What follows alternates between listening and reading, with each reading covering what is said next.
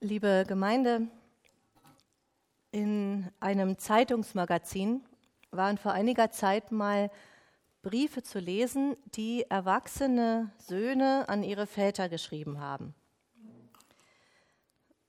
Sie fassen darin ihre Erinnerungen und Gedanken gegenüber ihren an- oder abwesenden Vätern in Worte. Ich fand es sehr berührend, das zu lesen. Und sehr oft schimmert da dieses Gefühl durch, Vater war ein Rätsel. Nicht so eine bewusste Knobelaufgabe für die damaligen Kinder, aber irgendwie unverständlich, irgendwie fern, oft zu still, wenn es um wirklich wichtige Fragen ging, um Schmerz oder Ratlosigkeit oder Stolz. Aber dann, und das ist auch vielen dieser Briefe gemeinsam, gibt es häufig diesen Moment, Vater, jetzt wo so viele Jahre ins Land gegangen sind, jetzt verstehe ich dich besser. Jesus hat in seinen Gleichnissen immer wieder erklärt, wie Gott ist. In Lukas 15 zum Beispiel, da zeigt er, Gott ist wie ein Vater, der seine Söhne zurückgewinnen will und denen es richtig was kostet. Dieses Gleichnis möchte ich heute erzählen. In der Predigtreihe zur Vatersehnsucht passt es natürlich, wenn wir möglichst viel über diesen Vater an diesem Gleichnis herausfinden. Und gerade wenn uns Gott vielleicht unverständlich oder irgendwie fern oder zu still erscheint, stellt sich ja möglicherweise so ein Aha-Moment ein. Ach so ist das Gott, jetzt verstehe ich dich besser. Ein Mensch hatte zwei Söhne. Und der jüngere von ihnen sprach zu dem Vater, Gib mir, Vater, das Erbteil, das mir zusteht. So fängt's an. Am Verlauf der Geschichte merken wir, dass diese Forderung des Sohnes eine Verfehlung ist. Aber warum eigentlich? Ist es falsch, dass er will, was ihm zusteht? In der dörflichen Gemeinschaft, die wir uns als Zuhause dieser Personen vorzustellen haben, ist es tatsächlich falsch. Mehr als das, es ist eine Ungeheuerlichkeit. Denn wer das Erbe verlangt, wartet auf den Tod des Erblassers. Der jüngere Sohn hätte also in diesem Gleichnis ebenso gut sagen können, Vater, wann stirbst du endlich? Nicht falsch, also im juristischen Sinne handelt er, sondern falsch auf der Beziehungsebene. Er verletzt seinen Vater tief mit dieser Frage. Ich will dich loswerden, das sagt er ihm ins Gesicht. Und der Vater, er wird nicht zornig, er lehnt nicht ab. Ohne Kommentar teilt er Hab und Gut unter seine beiden Jungs. Unglaublich schon mal das. Und der Jüngere macht es noch schlimmer. Er bleibt nicht mal in der Nähe. Er will völlige Unabhängigkeit. Er arbeitet zum Beispiel nicht verantwortlich mit dem Erbe, sondern er beeilt sich, alles zu Geld zu machen. Im Text heißt es wörtlich, er sammelte alles zusammen. Das bedeutet, er verkaufte die Äcker, die Häuser, die Tiere. Kein Gedanke daran, dass vielleicht auch andere in der Familie darunter zu leiden haben. Plötzlich ist ein Drittel des Vermögens weg und zwar schnell. Im Text heißt es in wenigen Tagen. Was nahelegt, dass der Mann um jeden Preis verkauft hat. In einem Umfeld, in dem tagelange Verhandlungen üblich sind, heißt schnell verkaufen, nämlich billig verkaufen. Und dann verlässt dieser Sohn schnell das Land. Er weiß um seinen Gesichtsverlust. Er hat nicht nur einen Teil des Vermögens an sich gerissen, das, was ihm zusteht, sondern er hat sich von seinen Wurzeln getrennt. Familie, das bedeutete Sozialversicherung, Altersvorsorge, seelisches Wohlbefinden, eigentlich alles. Wirst du arbeitslos oder brauchst Freunde, kannst du sagen, ich bin so und so, das, ich bin der Sohn des so und so und ich gehöre zum Haus des so und so und dann öffnen sich Türen. Das ist aber dem jungen Mann jetzt versperrt. Er hat keine Rechte mehr zu Hause. Und er hat einen Vater zurückgelassen, dem das Herz wehtut, weil sein Sohn wirklich endgültig mit ihm gebrochen hat. Wie ergeht es dem Mann nun? Ihr kennt das. Kurzversion, Geld weg, Hunger, Absturz. Vielleicht will er sich Freunde machen, indem er sein Geld großzügig unter die Leute bringt. Nur die Leute in dem fremden Land werden nicht seine Freunde. Und so ist der Mann bald mittellos. Er wird von einer Hungersnot mit voller Wucht getroffen. Was jetzt? Zurückkehren nach Hause? Nein, das geht nicht. Wie wird er die Verachtung seines Bruders und all der anderen ertragen? Also hängt er sich an einen Bürger dieses fremden Landes, aus seiner Kleidung und Sprache kann der schließen, dass dieser jüngere Sohn ein Jude ist. Einer, das weiß man doch, der Schweine verabscheut. Dem Mann ist dieser Jude lästig. Wie kann ich den loswerden? Na, ich stelle ihm eine Aufgabe, die er auf jeden Fall ablehnen wird. Ich sage dem Juden, dass er Schweine hüten kann. Wenn er nur einen Deut Ehrgefühl im Leib hat, dann wird er wohl verschwinden. Nur ist da nicht mehr viel Ehrgefühl, sondern Verzweiflung, Hunger. Nur dass die entwürdigende Arbeit dem verlorenen Sohn nicht mal einen vollen Magen einbringt. Und so lesen wir dann, da ging er in sich und sprach, wie viele Tagelöhner hat mein Vater, die Brot in Fülle haben, und ich verderbe hier im Hunger. Ich will mich aufmachen und zu meinem Vater gehen und zu ihm sagen, Vater, ich habe gesündigt gegen den Himmel und vor dir. Ich bin hinfort nicht mehr wert, dass ich dein Sohn heiße. Mache mich einem deiner Tagelöhner gleich. Hat der Sohn nun verstanden, welchen Schmerz er seinem Vater zugefügt hat, indem er ihn verließ? Leider müssen wir hier noch sagen, nein. Er denkt nämlich gar nicht über seinen Vater nach, sondern über seinen knurrenden Magen. Wie komme ich hier raus? Ich müsste Arbeit finden, aber hier gibt's nichts. Zu Hause vielleicht. Vielleicht nimmt mich mein Vater als Arbeiter auf, dann hätte ich was zu essen. Und vielleicht könnte ich ihm nach und nach auch was zurückzahlen von dem Erbe, das nun futsch ist. Dann wäre ich endlich frei und wäre niemandem mehr Rechenschaft schuldig. Ja, das mache ich. Wie schaffe ich es nur, dass Vater mich anhört? Gibt es da nicht ein paar beeindruckende Worte in den Heiligen Schriften? Welche Worte der Sohn hier wählt, ist wirklich aufschlussreich. Jesus, der ja die Geschichte erzählt, nutzt sie sicher nicht zufällig. Vater, ich habe gesündigt gegen den Himmel und vor dir. Einen solchen Satz hatte auch der Pharao gesagt zu Mose nach den ersten neun Plagen. Ich habe mich versündigt an dem Herrn, eurem Gott und an euch. Aber wir wissen ja, der Pharao empfand keine Reue. Vielmehr versuchte er ja, Mose zu manipulieren, dass er seinen Interessen diente. Ähnliches beabsichtigt also der Sohn. Er will, dass sein Vater ihn anhört. Er will ihn dazu bringen. Er will nicht Gnade. Er will allein dahin kommen, alleine für sich zu sorgen. Er bietet nicht an, ein Sklave zu werden. Die werden ja nicht bezahlt lieber Tagelöhner. Kein Sohn seines Vaters will er sein, sondern ein Diener seines Meisters. Er will essen. Den Schmerz und das liebende Wesen des Vaters hat er noch nicht erkannt. Er hat nicht erkannt, dass es dem nicht um Besitz und Geld geht, sondern um die Beziehung. Kein Sinneswandel also. Für den sorgt der Sohn nicht. Für den sorgt der Vater.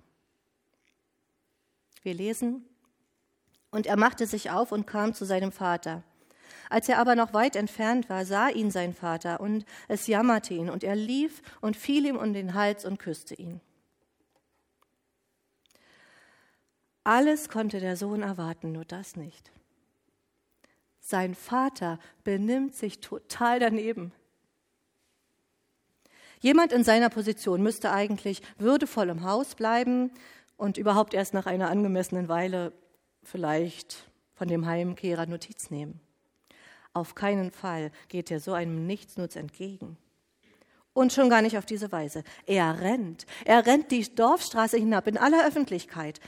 Vor den Nachbarn und den Bediensteten und an den herumlungernden Jungs vorbei. Durch den Staub rennt er. Und dazu muss er sein Gewand hochheben, um nicht draufzutreten. Man sieht seine Beine, vielleicht sogar noch mehr. Dieser Vater pfeift auf seine Würde. Er hat Wichtigeres vor Augen, seinen Sohn. Und als er auf ihn, auf ihn trifft, hält er ihm eine Strafpredigt, schlägt er ihn. Nein, er umarmt den mutmaßlich verdreckten jungen Mann, er küsst ihn. Dem verschlägt es die Sprache. Das ist mein Vater, der sich hier meinetwegen lächerlich macht. Kann es tatsächlich sein, dass er sich freut, mich zu sehen? Ich hatte mich doch von ihm losgesagt und nun kein Wort mehr darüber. Es fällt dem Sohn wie Schuppen von den Augen. Ich habe ja meinen Vater verletzt. Ich habe mich von ihm abgewandt und ihm damit die größten Schmerzen zugefügt. Wie konnte ich nur so gefühllos sein, so verantwortungslos, was für ein wertloser Nichtsnutz ich bin? Unmöglich jetzt von irgendwelchen Arbeitsplänen in seinem Hause zu sprechen. Wie sollte ich mit allem Geld, das ich verdienen könnte, diesen Schmerz wieder gut machen?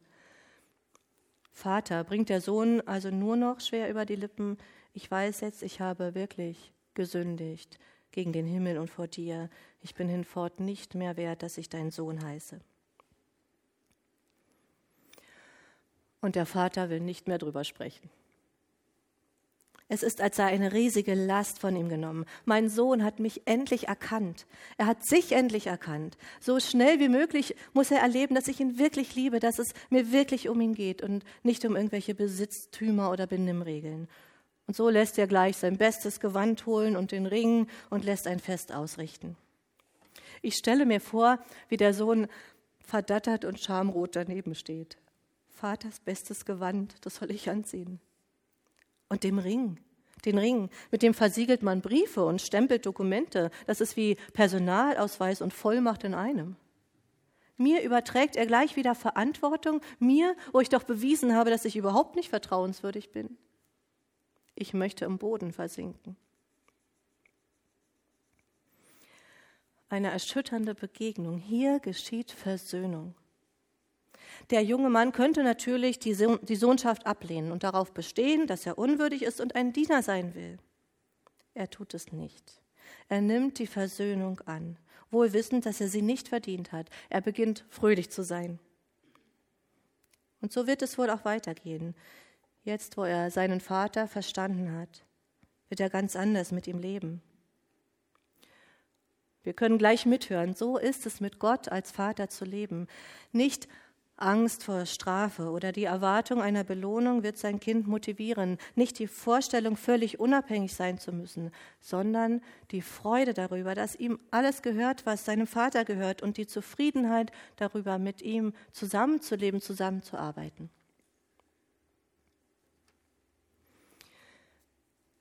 Es gibt ja noch einen anderen Sohn. Wie sieht das bei dem älteren Sohn aus?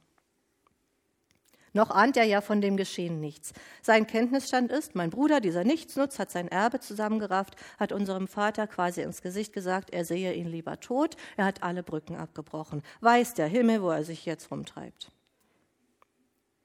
Und plötzlich hörte er singen und tanzen und rief zu sich einen der Knechte und fragte, was das wäre. Der antwortet, Dein Bruder ist gekommen und dein Vater hat das gemästete Kalb geschlachtet, weil er ihn gesund wieder hat. Ach, gekommen ist mein Bruder also. Mhm. Nicht etwa zurückgekehrt. Oh nein, nicht mal ein bisschen Reue. Das hätte nämlich ein Wort wie zurückgekehrt angedeutet. Er ist einfach so da. Stattdessen taucht also dieser, dieser Blödmann einfach hier auf. Na, der hat ja Nerven. Von der Versöhnungsgeschichte, die der Vater möglich gemacht hatte mit seiner Liebe, weiß der ältere Sohn nicht. Er hört nur, Vater hat sich mit dem Bruder versöhnt. Das mit dem Versöhnen, das erkennt er an dem griechischen Wörtchen, Wörtchen Hygiaino, das in unserem Text mit gesund wiedergegeben ist. In der griechischen Übersetzung des Alten Testamentes wird dieses Wörtchen immer dann verwendet, wenn in der Originalsprache im Hebräischen der Begriff Shalom auftaucht. Frieden, Heil, Versöhnung. Der Vater hat Frieden mit dem Bruder gemacht. Er hat ihn wieder in die Familie aufgenommen. Das hat der ältere Sohn verstanden. Und nun bleibt er schmollend draußen stehen. Wütend ist er. So wütend, dass sich etwas zeigt, was, mit dem er mit dem er und vielleicht auch wir gar nicht so gerechnet hätten. Auch seine Beziehung zu dem Vater ist nicht gerade in Ordnung. Warum bleibt er denn schmullend draußen stehen? Würdet ihr, würdet ihr nicht einfach ins Haus gehen und als ihr so singen und tanzen hörtet und laut lachend rufen, ja, was ist denn hier los? Kann doch nicht feiern. Was gibt's denn zu feiern? Der ältere Sohn tut das nicht. Er bleibt skeptisch draußen stehen und fragt erst mal einen Jungen, ob der mehr weiß. Er verhält sich eher wie Eltern, die mit Entsetzen bemerken, dass ihr Nachwuchs im Wohnzimmer eine wilde Party schmeißt. Ist dem Sohn bange, sein Vater würde mit dem Fest irgendetwas Schädliches tun? Sorgt er sich vielleicht, welche Kosten da auf ihn zukommen? Warum jedenfalls geht er nicht rein und fragt seinen Vater direkt? Was ist denn los? Ein inniges Verhältnis spricht daraus jedenfalls erstmal nicht, finde ich. Und als der Sohn den Grund für das Fest erfährt, also mein Vater hat sich mit meinem Bruder versöhnt, Zitat aus dem Text, da wurde er zornig und wollte nicht hineingehen. Zorn. Nicht vorsichtige Hoffnung, dass vielleicht irgendetwas wieder in Ordnung kommen könnte oder gar Erleichterung. Nein, er geht gleich vom Schlimmsten aus. Und das Schlimmste ist für ihn die Vorstellung, dem Übeltäter wird vergeben, ohne dass er bestraft wird oder es wieder gut gemacht hat. Wie es zur Versöhnung kam, weiß er nicht. Aber er geht davon aus, dass es alles unfair ist. Vater ist wohl verrückt geworden. Was also tun? Nicht hineingehen. Und das ist so respektlos, wie es sich in dieser Situation nur denken lässt. Der Sohn lehnt nämlich bewusst ab, seine traditionelle, seine ehrenvolle Rolle zu übernehmen, die Gäste mit zu bewirten und sich dabei am Gespräch zu beteiligen. Die Familie sagt nämlich durch eine solche Geste, ihr liebe Gäste, ihr seid uns so wichtig, dass sogar unser Sohn euch bedient. Dieser Sohn tut das bewusst nicht. Er beschämt seinen Vater als Gastgeber. Öffentlich. Nein, seine Beziehung zum Vater ist nicht gut. Er bricht mit ihm, anders in der Form, aber genauso in den Auswirkungen, wie es sein jüngerer Bruder tat. Und was macht jetzt der Vater? Wir lesen, da ging sein Vater hinaus und bat ihn. Zum zweiten Mal an diesem Tag ist des Vaters Verhalten einfach unglaublich. Als Reaktion auf die offene Beleidigung seines Ältesten geht er zu ihm, verlässt sogar seine Gäste und bittet ihn, doch hereinzukommen. Von einem Patriarchen ist das nicht gerade zu erwarten. Er hätte seinen schmollenden Sohn auch ignorieren können, gute Miene zum bösen Spiel machen. Aber was wäre dabei herausgekommen? Liebe und Zuwendung hätte es jedenfalls nicht gezeigt und natürlich auch nicht erzeugt. Wahrscheinlich nicht einmal Respekt. Der Vater hätte auch ein Machtwort sprechen können. Du kommst jetzt sofort herein, schämst du dich nicht vor allen Leuten. Aber auch das würde ja niemals dafür zu führen, dass der Bruch heilt. Und gerade daran liegt dem Vater.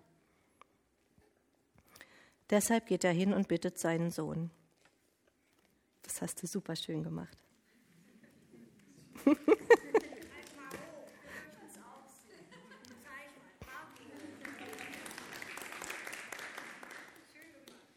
Super. So. Das war das erste Bild, das ich euch gemalt habe. Super. Und jetzt darfst du dich hinsetzen und wieder Neues machen oder ins Spielzimmer gehen. Dankeschön, Michaela.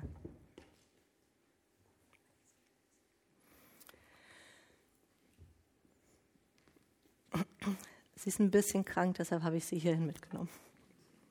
Okay. Der Vater bittet seinen Sohn.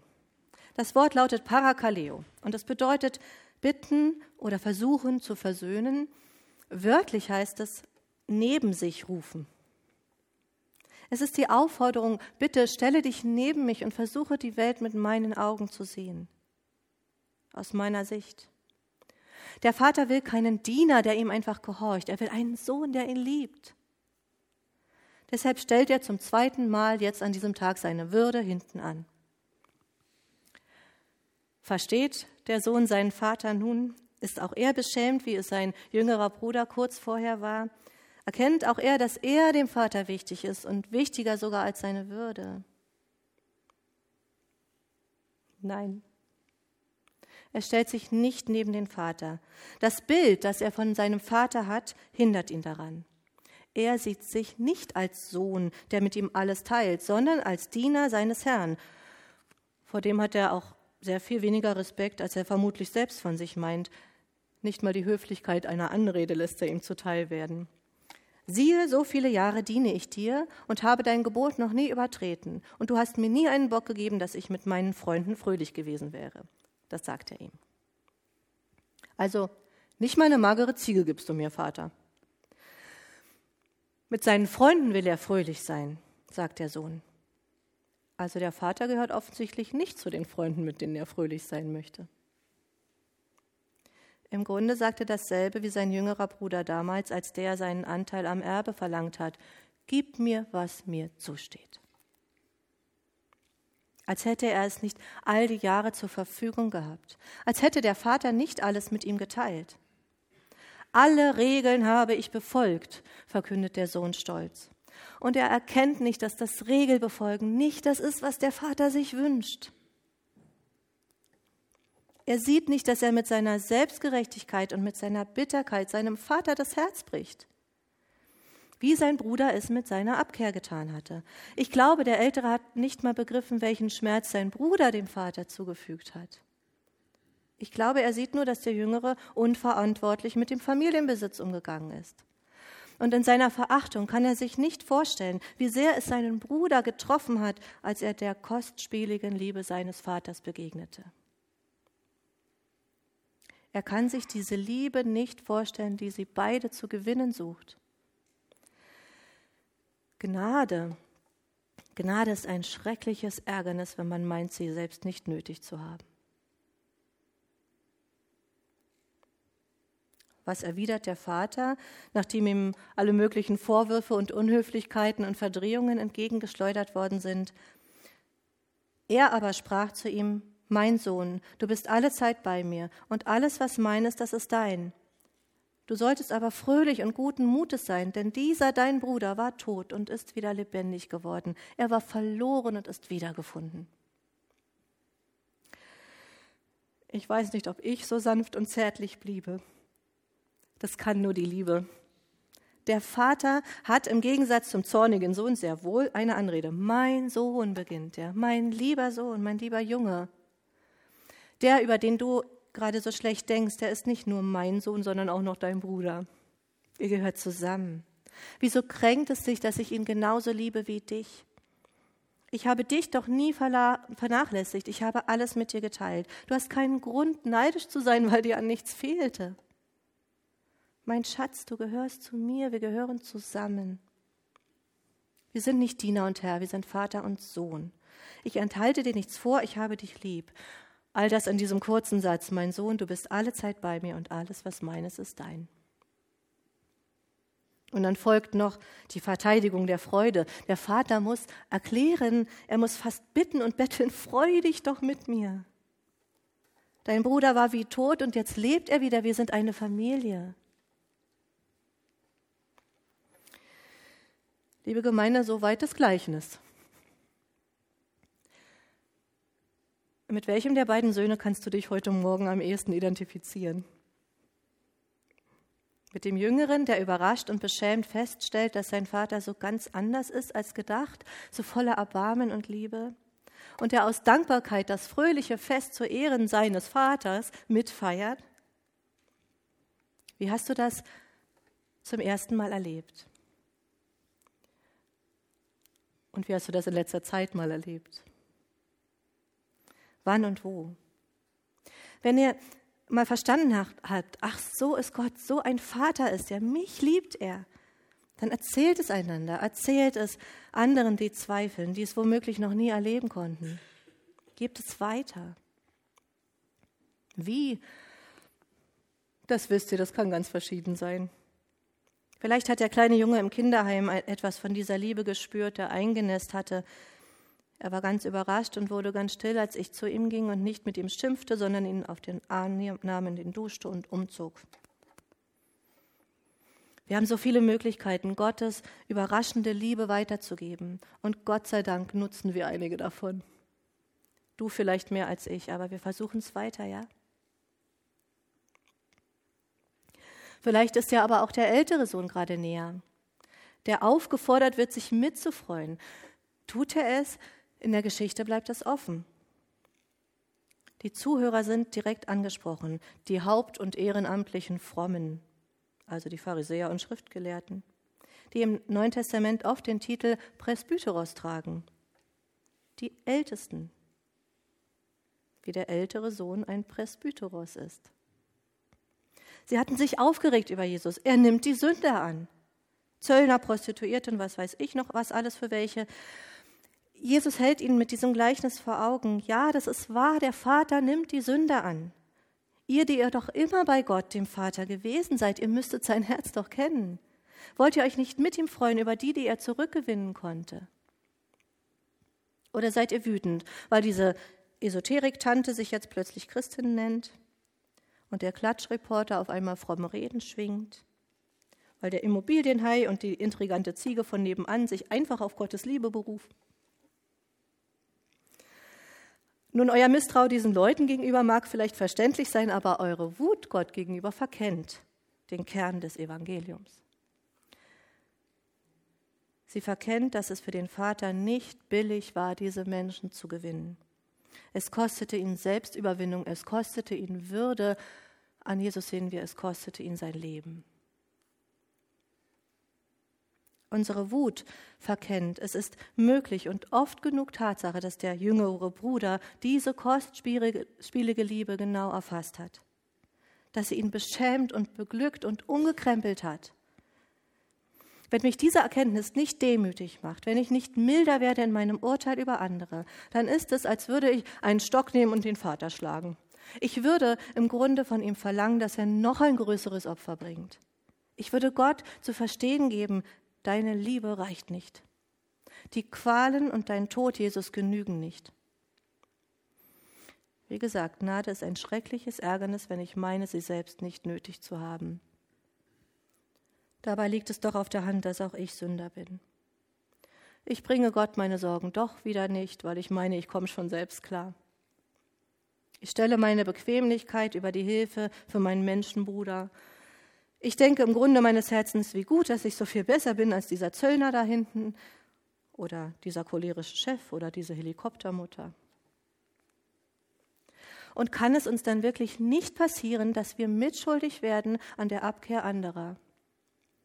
Ich stelle mir das Zusammenleben der drei Personen in dem Gleichnis vor, wie der Ältere immer alles richtig macht.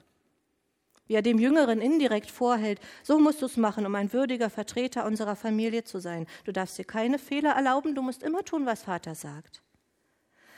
Kann es nicht passieren, dass einer dem anderen ein Bild vom Vater einimpft, das zum Davonlaufen ist? Welche Schuld laden wir auf uns, wenn wir ein solches Gottesbild vermitteln? Wer die Einhaltung der Gebote in den Mittelpunkt stellt, wer nur von der Heiligkeit und der Königswürde Gottes zu reden weiß, der hindert Menschen daran, Gottes Herz zu erkennen. Dieses Herz, das wie das eines liebenden Vaters schlägt, dem du wichtiger bist als seine eigene Würde.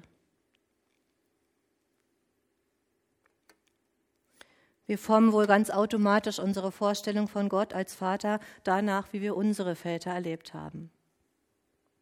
Und so denke ich vielleicht, Gott ist so fern und, unverständlich, wie mein Vater es immer war.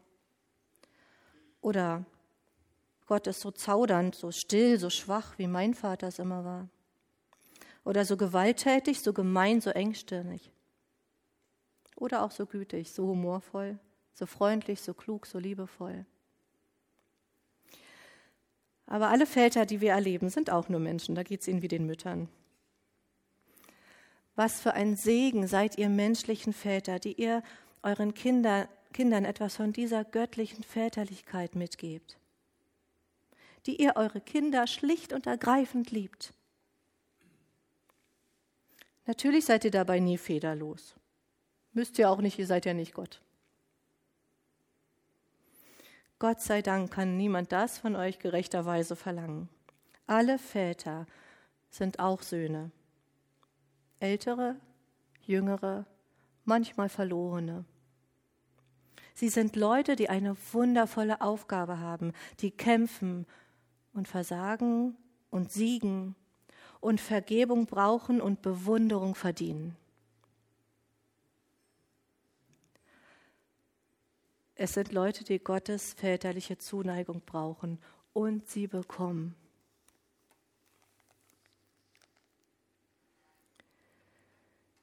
Wie ein Vater also ist Gott. Ein reicher Mann, der an seinen Kindern hängt. Es bricht ihm das Herz, wenn eines sich von ihm abwendet. Doch er klammert nicht. Er weiß, dass Zwang die äußeren Verhältnisse möglicherweise aufrecht hält, aber nie zur Zuneigung führt. Und gerade an der ist ihm gelegen, an deiner und meiner Zuneigung. Er nimmt dich in den Arm, selbst wenn du immer noch nicht begriffen hast, dass es ihm nicht ums Einhalten von Regeln geht. Er sehnt sich danach, dir zeigen zu können, wie viel du ihm bedeutest. Gott ist der ideale Vater. Nicht der, der dich nie enttäuschen würde, nicht der, der dich immer in Watte packte, auch nicht der, der immer nur forderte, sondern der, der dich liebt und der immer weiß, was für dich gut ist und der es dir geben möchte. Wie also sieht es aus mit meinem Gottesbild? Ist da Vertrauen? Ist da die Vorstellung, ich müsste fordern, was mir zusteht? Lassen wir uns bitten, also stellen wir uns neben den himmlischen Vater, um die Welt aus seiner Sicht zu sehen. Geben wir unsere Selbstgerechtigkeit auf, unseren Neid, unseren Argwohn, Gott könne zu milde mit anderen sein und uns etwas vorenthalten. Mit seinem Gleichnis fordert uns Jesus heraus. Gerade uns Fromme fordert er heraus. Nimm die Gnade an. Lerne, was Versöhnung ist, was Frieden ist, was Liebe ist. Gott ist der Vater in dem Gleichnis. Er setzt alles daran, um seine Kinder durch seine, um seine Kinder durch seine Liebe zu sich zu ziehen. Amen.